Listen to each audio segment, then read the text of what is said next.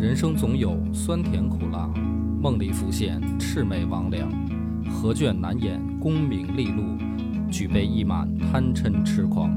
野史下酒四电台，道出不一样的精彩。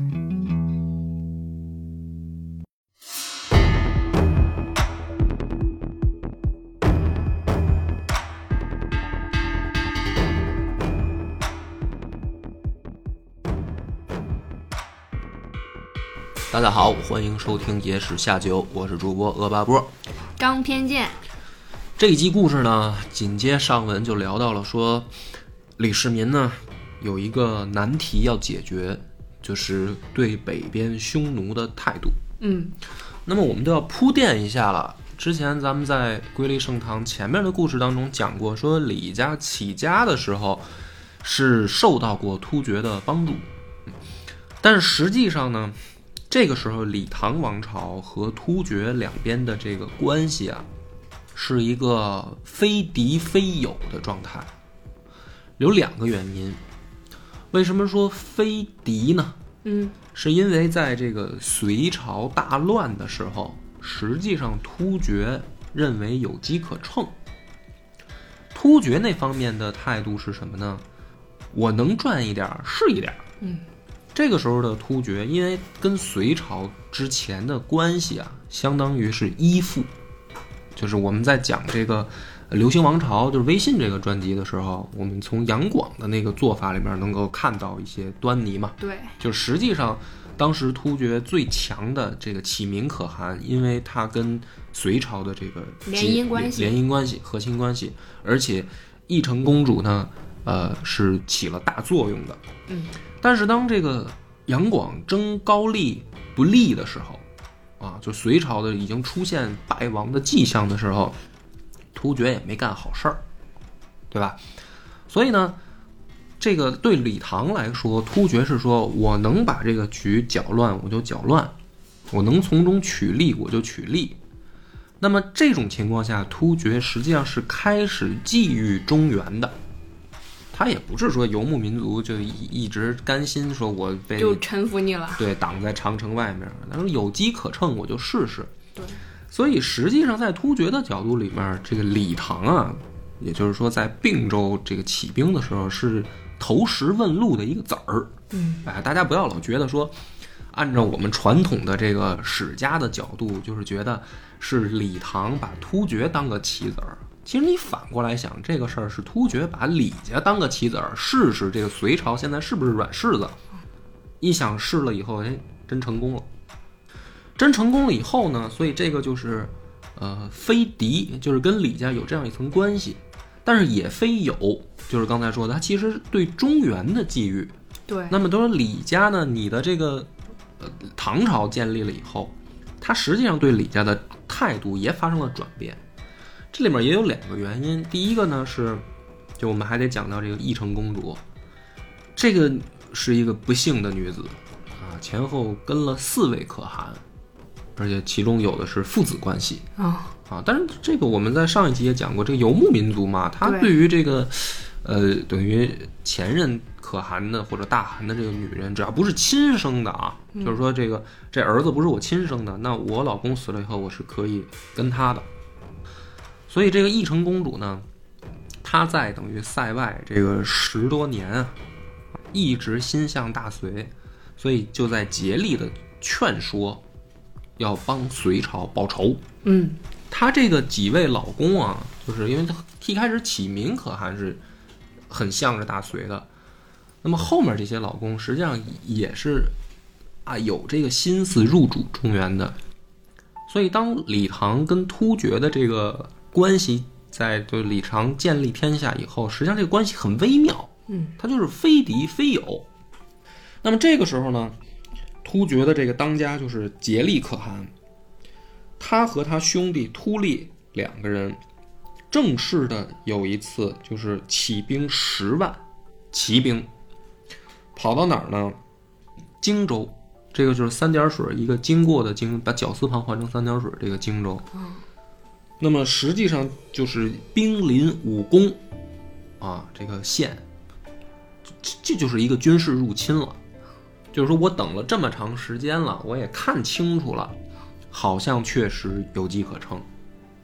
当时呢，这个李世民就派尉迟敬德出兵到这个荆州去抵御突厥的进攻。前锋战啊，还很顺利，这是唐朝方面的记载。哦就是说尉迟敬德杀退了等于突厥的前锋部队。那么这个时候呢，突厥那边就派了一个使者，叫执师司隶，来入朝觐见。这个所谓的入朝，实际上呢就是来见李世民。我们先来讲这一段啊，因为后面我要翻一下这个叙述，这个我认为是有疑点在里面的，或者说这个史书记载的又明显不对。哦先说他这个怎么记载的啊，说这个执师司隶进来以后呢，就先威胁了一下李世民。这个话是这么说的：说我们为什么来呢？说上国几发金币，但是呢，岁无定额，或坐或坠，不加诚意，所以敝国可汗统兵百万前来请命。什么意思呢？就是说咱们两边商量好了，你们每年给钱，啊但是呢，这钱你们给的呀，有的时候数额老不对，也不及时，啊，就跟这交房租似的，你们说好了这一号交，你老拖到十五，嗯啊，说好每月一万，有时候你给八千，这我们这不就是咱得聊聊吗？对聊聊我们就带点人来聊而已，那这个就是一种威胁，对啊，找茬儿。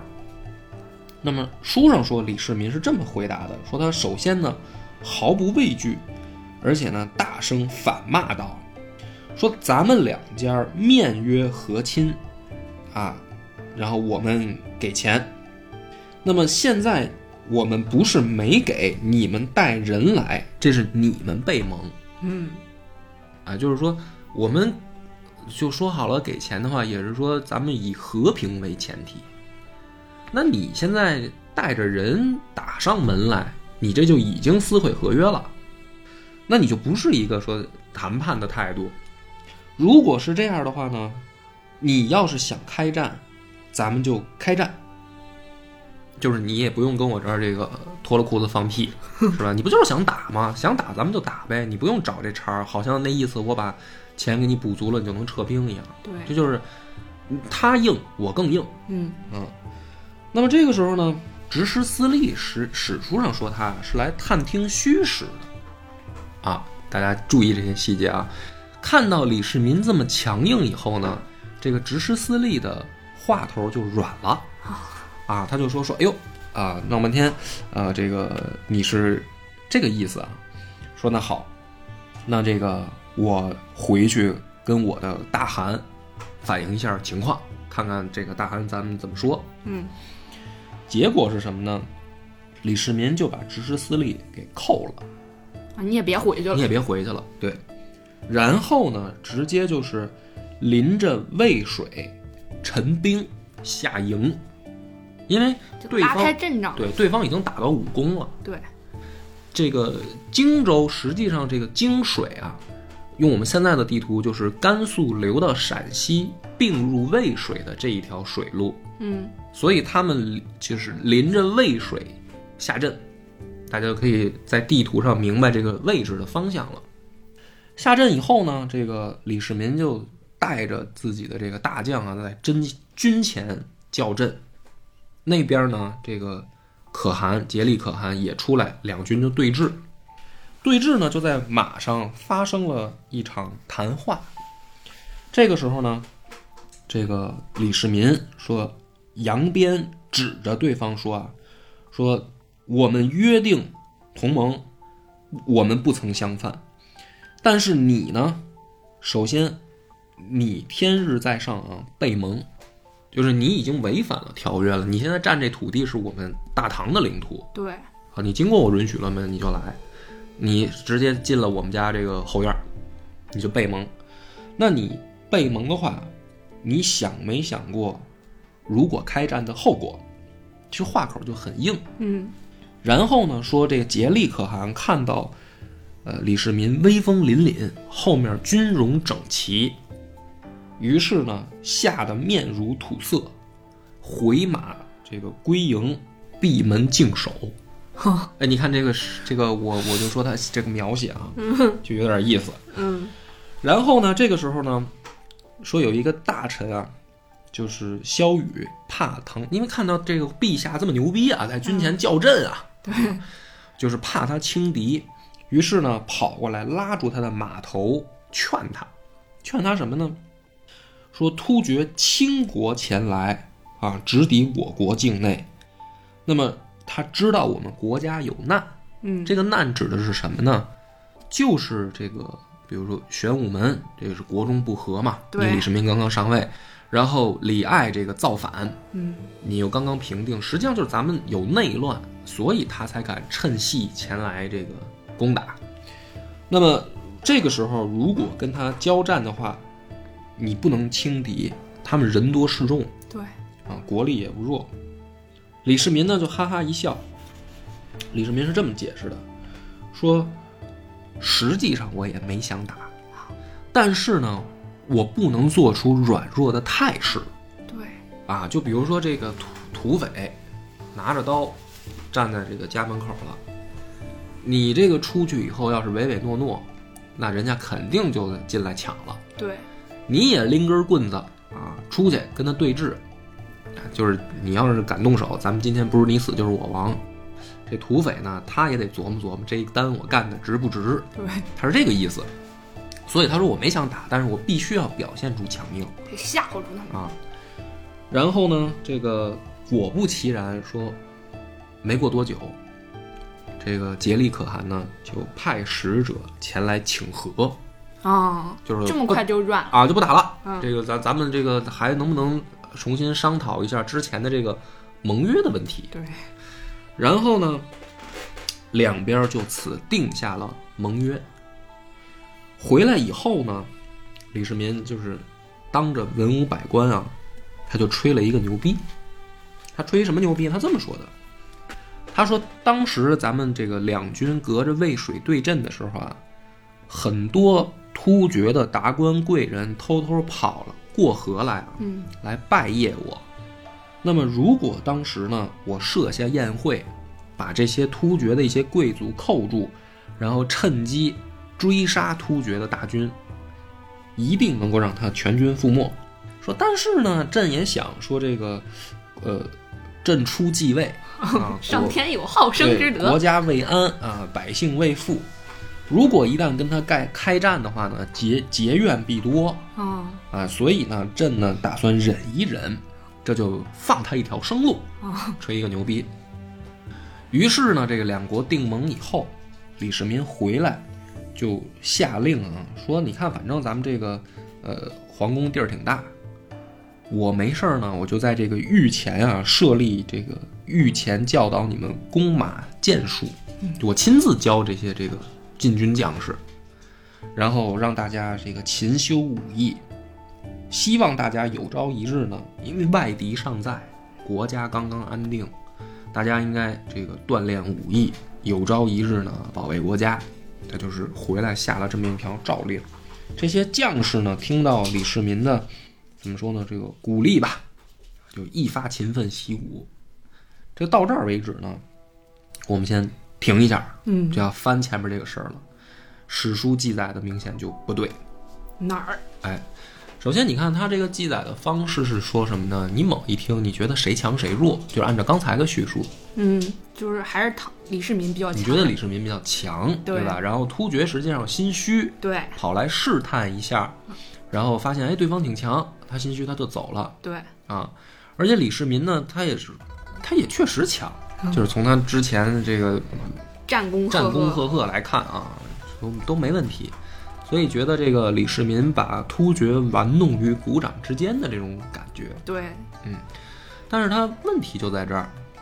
首先啊，抛开这些史书上他的说话的什么语气呀、什么他自己跟大臣说的这些话，嗯就看这个结果的话呢，当然，呃，没打起来，结盟了。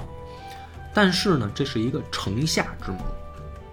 哦，对，明白吧？嗯，就是说，在我们这个古代的呃，怎么说呢？史史家记载的角度里面，一般是不表扬城下之盟的。嗯举一个例子，什么叫城下之盟呢？就是说，人家已经在你的家门口嗯横刀秣马了，立马了，然后这个时候你出来谈判，嗯然后人家退兵，这个实际上是失败的。就是让步。就是让步，嗯对对对。你比如说什么呢？比如说这个刘邦让人围在白登山了，对，是吧？然后最后那也也叫结盟了，啊。但是呢，刘邦的态度是什么呢？奇耻大辱，对，而且那个还是什么呢？那还是你兵临人家这个地盘儿，就你跑去进攻人家嘛，嗯，这都叫奇耻大辱。所以实际上史书上后来也流露出来了，什么呢？李世民也把这一次当成奇耻大辱。哦，哎，就是这个是，你看这一段虽然描写的他话口不软，对，但是实际上后面也记载了说他其实心里不痛快。嗯，这个不痛快来源于什么呢？就是因为实际上在这个抛开史书的表象来说啊，突厥这时候的力量强于李唐。嗯，他都打家门口了吗？对，就是说白了，人家这个率兵几十万打到你的境内以后，你没有这个把人家打出去，而是说结结了一个盟盟，那么这个盟的条件没在史书上显露出来。啊，所以说，从这个李家从晋阳起兵，一直到这次结盟，就存一个疑点：这个盟约的内容到底是什么？嗯对吧？那么你通过这个我刚才讲的这个分析和李世民的这个状态，我们就可以推断一个，这个盟约的内容一定是突厥有利的，对，或者说，就算咱刚才那个突厥使者那个话里说的，实际上是李家或者说唐廷要给突厥钱来平事儿的。对，那这样的话，就说明了，就是实际上，在整个这一个史书记载上啊，就是在给李世民的这个李唐遮了一次羞。嗯啊因为如果不是你，你如果你真的很强硬的话，那他写的是什么呢？他写的是说突厥还要进贡，嗯，然后李世民没要。哦，这是流露出来的记载，就是说这个突厥说，啊我给你这个牛羊马匹什么的进贡你，然后说李世民不要，实际上就是遮羞。反反情况应该是反过来，啊 就是李世民要给人家钱，这也才有他回来以后为什么说就是御前演武啊。对，开特训班儿，啊，开这个皇家这个培训班教你们这个弓马骑射，就是因为说这真到关键时候这真没人用。这这这，咱打起来能不能赢啊？大家心里有点数，好不好啊？就是光打这些这个国内土匪，你们挺行，这一到外战的时候行不行啊？我这没底儿，咱得练练吧。那么从这儿开始呢，哎，我也不能光骂他，不能光黑他，我也夸他，确实有用。这个有用指什么呢？李唐王朝从这个时候开始，文治武功啊，呃，有所提升。嗯这个有所提升呢，军队那个咱们刚才就说了，这个大家都知道，说皇帝练兵啊，这个将士们都知道努力。文治方面呢也不错，举几个例子啊。首先呢说这个李世民就是广开言路，然后呢选贤任能，嗯找了几个好的这个大臣，那就挨个夸呗，啊，要表扬他了。首先一个呢，就得说这个魏征。对，啊有一次呢，这个李世民啊，呃，召集群臣，嗯，问了一个问题，说我听说一个有意思的这个事儿啊，小故事，说这个西域有的这个胡人啊，买着宝贝，这种夜明珠啊，怕人偷，怕人惦记，说呢就把这个身体割开，藏在身体里，哎呦，听着就疼。对吧？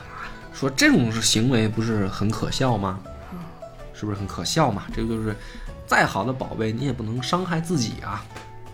说这事儿真的假的？你们听说了吗？底下呢有大臣就说这事儿好像确实确有其事。啊，哎，那么李世民就说，就感叹啊，说其实不可笑。说如果官吏受赃与帝王好利，不就跟这些愚蠢的胡商一样吗？哦，他实际上借这个事儿要比喻一下，这就是文治方面嘛，就是主要靠聊。对，啊，就是说，你看这个商人，你们笑他傻，嗯啊，买着好东西了怕人偷，呃，藏在自己身体里，这个跟贪污受贿不是一样吗？就是你觉得你拿钱好处，实际上你你拿的这些钱伤害了你是伤害了你自己，伤害了国家。嗯，哎，于是他接着问说：若如果人主要想做好这个这个皇帝的话，应该怎么做呢？大家给广开咱们讨论啊，哦今天就是 给我提点意见。啊，就讨论课。这时候魏征站出来就说了，说了一段千古名言。他说：“陛下，我认为啊，有八个字，只要能做到就行了。兼听即明，偏听则暗。”然后呢，哥们儿就开始举例子，说：“你看这个这些上古贤君，嗯，唐尧禹舜的，这都是兼听的，啊，就是大家可以广开言路，他们都能听取。偏听的呢也有，啊，你比如说这个秦二世宠信赵高，是吧？隋炀帝偏信于世基，这是二世而亡。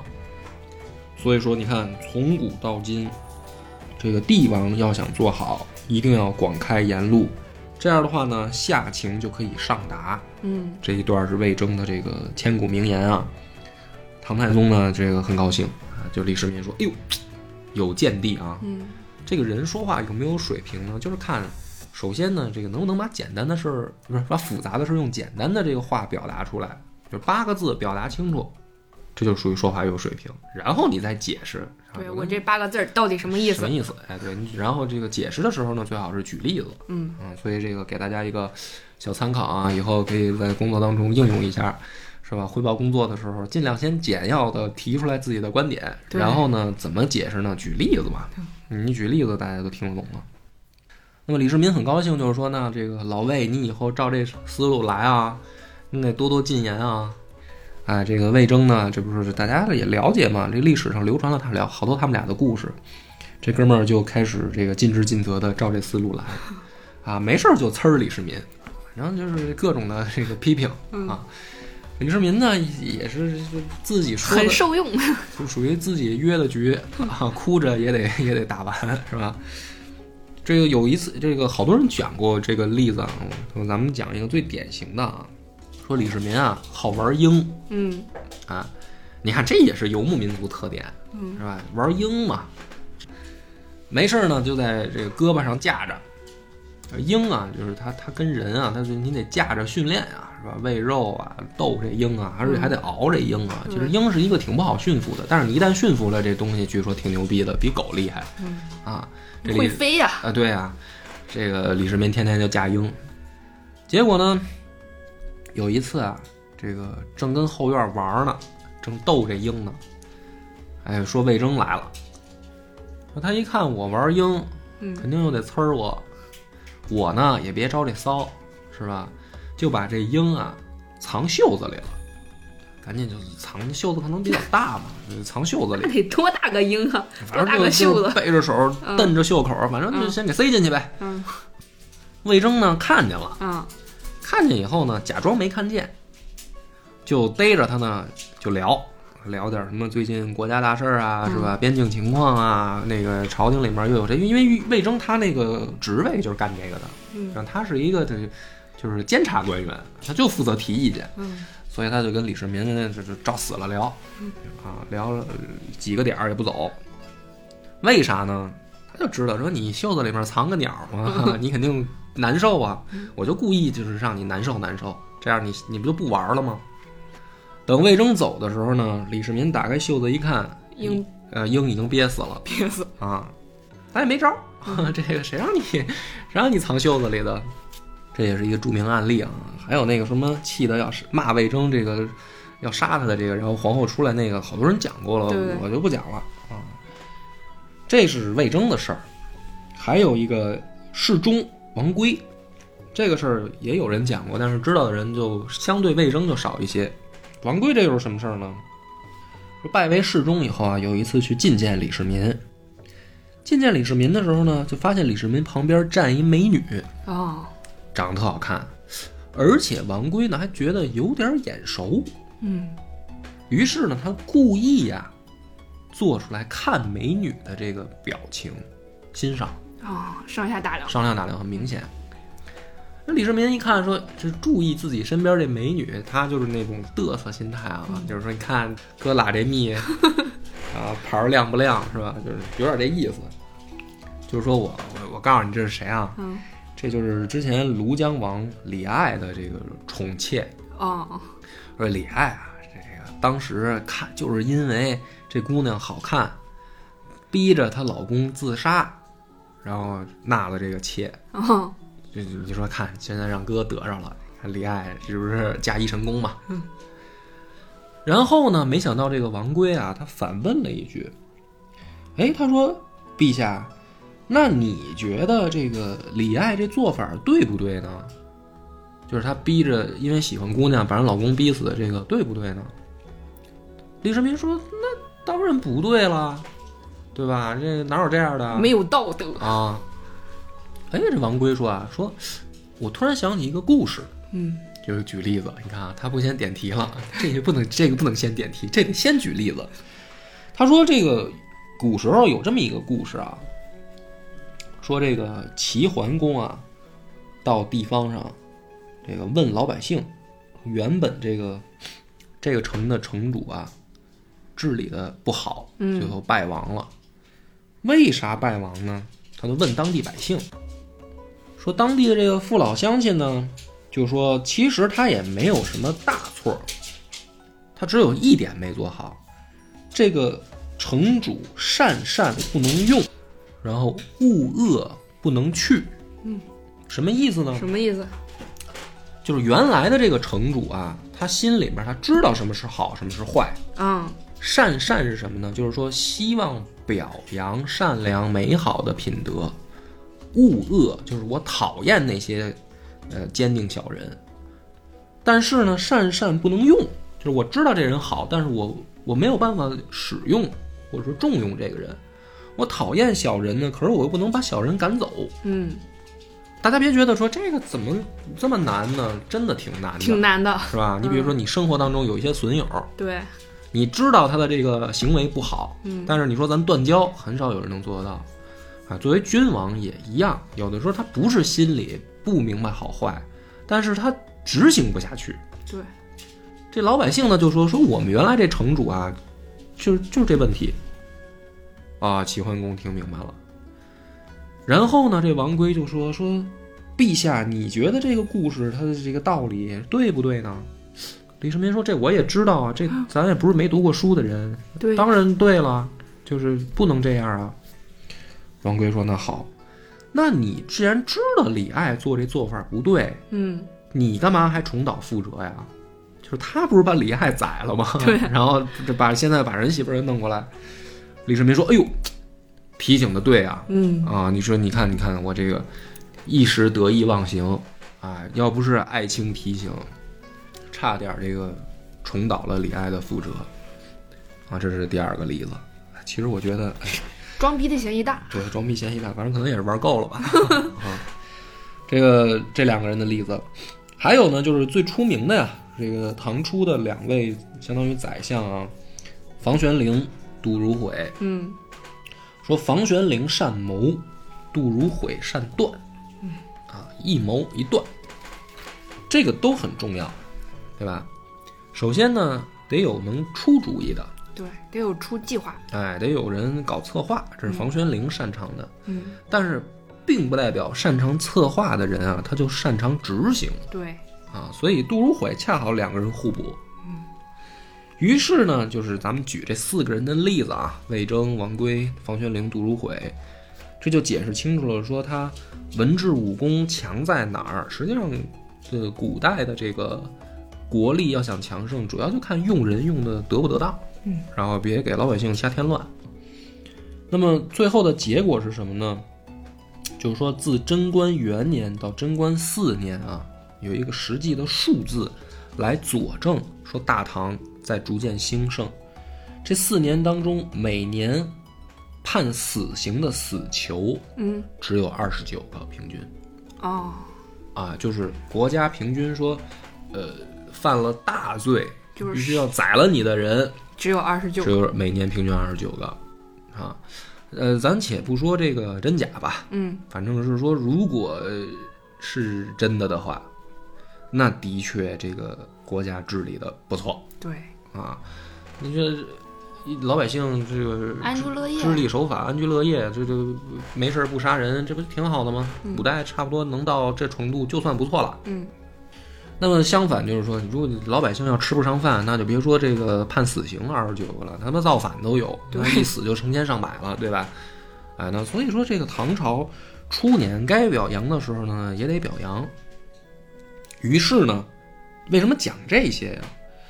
不是说光为了表扬他，他做这一切的准备，还是为了回去解决突厥那个问题。啊，啊，当时呢，这个突厥实际上从隋朝就已经分裂成东突厥和西突厥了，啊，但是到了唐朝的时候呢，东突厥、西突厥都算上，这个里面实际上大大小小的部落差不多有十五个，就是东突厥、西突厥也不是说就两个部落，他们里面也有不同的小部落。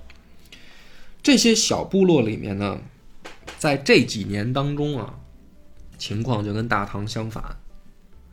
陆续的呢，有小部落叛离这个突厥的可汗，向唐廷示好。嗯，因为大家也不傻，你说在这个草原上混，而且他们好像有这种，嗯，传承，就是谁、谁大腿粗抱谁大腿，对，就是中原王朝强的时候呢，能靠接赏赐做生意，咱就把日子过好的。嗯，这些游牧民族也不愿意抡刀抡枪的这个豁命，对，尤其是什么呢？在这你想十五个部落啊，说明什么呢？内部不和嗯，啊。你看这蒙古人强的时候，没有那么多部落，那都是黄金家族管啊。现在说明什么呢？说明突厥的这个可汗的这个统治能力下降，这些小部落陆续才来向唐廷示好。碰到这个问题以后呢，当时的这个颉利可汗呢，也是自己作，他的解决办法是什么呢？就是游牧民族那一套，他就让自己这个兄弟突利可汗啊，说谁不服，你就去带兵揍谁。嗯，就是咱们靠武力震慑。但是没想到呢，这个丢人现眼就在这儿了。嗯，这突利出去打仗呢，谁也打不过，连战连败，啊，结果让人给揍了。到这儿为止呢，其实也还有缓儿。最可怕的是什么呢？这秃利回来以后啊，这个杰利可汗就骂他，嗯，说你个没用的东西啊，这出去还不够你丢人现眼的呢。骂完以后呢，还把他给扣了，啊，扣了以后呢，还揍他，啊，羞辱他，羞辱他，关了说十多天，才给他放走，就是一通惩罚。那这个秃利可汗回去以后呢，心里边就不爽，嗯，是吧？我好像那意思，我想打败似的，这是这不是也是打不过吗？嗯，至于为什么打不过，你心里能能不能有点数啊？咱现在就是说说白了，实力下降啊。于是呢，这突利回去一琢磨，干脆啊，我也甭等着小部落先去唐朝那儿卖乖了，嗯，我也去吧。他就跑跑去让使者入朝，向李世民呢请降。实际上就是请降了，嗯就是我能不能归附大唐。这个时候呢，李世民就开始嘚瑟了。那这个时候就不是史书说遮羞了，这是真嘚瑟了。他先在朝廷上感叹，他说：“你看，原来这个突厥强盛的时候，号称控悬百万，嗯，是吧？然后你看说进来就进来了，搞得咱们还得跟河边上跟人家谈判。说现在呢，你看突厥内部自己自相残杀，啊，已经没有民心了，这就是败亡的迹象。于是呢，李世民决定接受突离的突利可汗的这个请降。然后这个颉利可汗呢，就作了一件更大的死。他一听说突利那边有这动向呢，他又发兵打突利可汗。哦，然后这突利可汗被揍了呢，他也知道我也打不过你，于是呢，马上又向这个李世民这边求援，嗯说你得帮我呀，你得帮我，这不行，我在这儿灭了，快让人踩死了。李世民呢就在那儿装蒜，他就找这个朝中大臣就说啊，说你看这个朕呢和突利现在结为兄弟了，但是呢和竭力可汗也有盟约在前，那么大家现在认为我们应该怎么办啊？啊，你是帮谁呀、这时候朝中大臣呢就杜如晦、善断嘛，啊，出来了以后就说了，说了一段话，说臣以为当伐竭力，啊，这个理由呢其实挺流氓的。他说戎狄有何信义？哦，就是说这帮少数民族本来就不不不不讲信用啊，说这个今有机可乘，坐弃不取，后悔将无及。古人言：“取乱武王，愿陛下出自英断，即速发兵。”是吧？这个杜如晦善断，断的还挺准。对，嗯其实呢，他也是摸准李世民的心思了啊。那为什么之前这儿一个劲儿的装蒜啊、那不就是为了有一天报仇吗？之前吃那么大亏儿呢，是吧？嗯，于是呢，这个唐廷啊，正式出兵，帮助突利可汗打这个竭利可汗，而且呢，还联络一些其他的部族在背后下刀子。嗯，就是说白了呢，看起来像是突利跟杰利两兄弟这个自己争，但实际上呢，就是大唐带着一帮小兄弟群殴他。这杰利可还一开始没反应过来，等反应过来的时候呢，他也知道说，看来啊，这个唐朝太强了，现在嗯没戏了，赶紧也派使者跑过来请降，啊，就是说那个能不能服了和好服了。这个时候呢，唐太宗李世民跟使者说，这个时候就不是装逼了啊，这个时候就撂狠话了，说你看啊，你们可汗和我们同盟，我们按照盟约一直执行，但是呢，起码两起儿了。第一起儿，当时占据这个朔方的梁师都造反，你们就派兵支援来的。嗯，这是第一起，但是咱们这儿没细讲，我就一笔略过了，因为梁师都很快就败亡了，没必要细讲它。第二起呢，说后来无故犯境，是吧？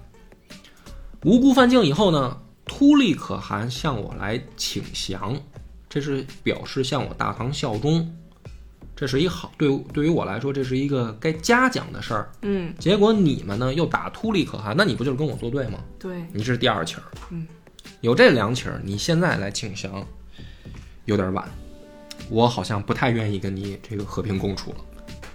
于是呢，李世民下令，让李靖率兵十万北上出击突厥，啊，那么这一段故事呢，实际上我们在这个《将星璀璨》嗯啊，最后那一集李靖的故事里面，我就已经详细的讲这个李靖这一仗怎么具体怎么打，怎么这个排兵布阵。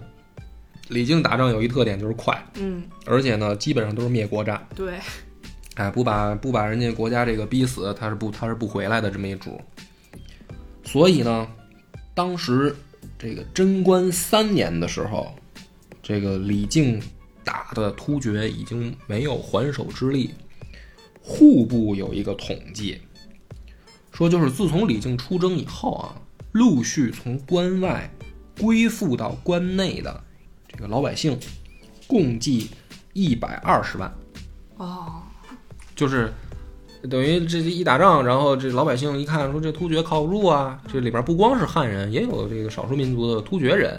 一看说那我也别跟着他混了，他都快往漠北跑的不见影儿了，干脆咱都移民吧。咱这个政治避难吧 啊，就这往往里边一百二十万人啊，嗯，突厥一共他没多少人，所以实际上李靖这基本上就是给人家就干的快灭国了。对，端了。嗯，那么这个时候呢，李靖的故事可以去《将星璀璨》听，但是李靖呢引出来另一个风流公案，就是他这不是把突厥打败以后，他就把当时隋朝的萧皇后和齐就是隋朝齐王的遗父子杨正道。嗯杨正道后来在突厥那边被立为隋朝皇帝啊，啊，就把这俩人给接回来了。接回来了，还有一个呢，就是我们还是要提一句，这个命运很悲惨的义成公主，嗯在那边就让李靖呢给宰了，啊，但是实际上呢，这个事儿吧，就是李靖出去之前啊，李世民史书上说是交代过的，就是别杀俘啊，俘虏啊，啊，包括突厥的，就是如果投降的人不要杀。在这样的情况下，义成公主竟然被李靖宰了，说明什么呢？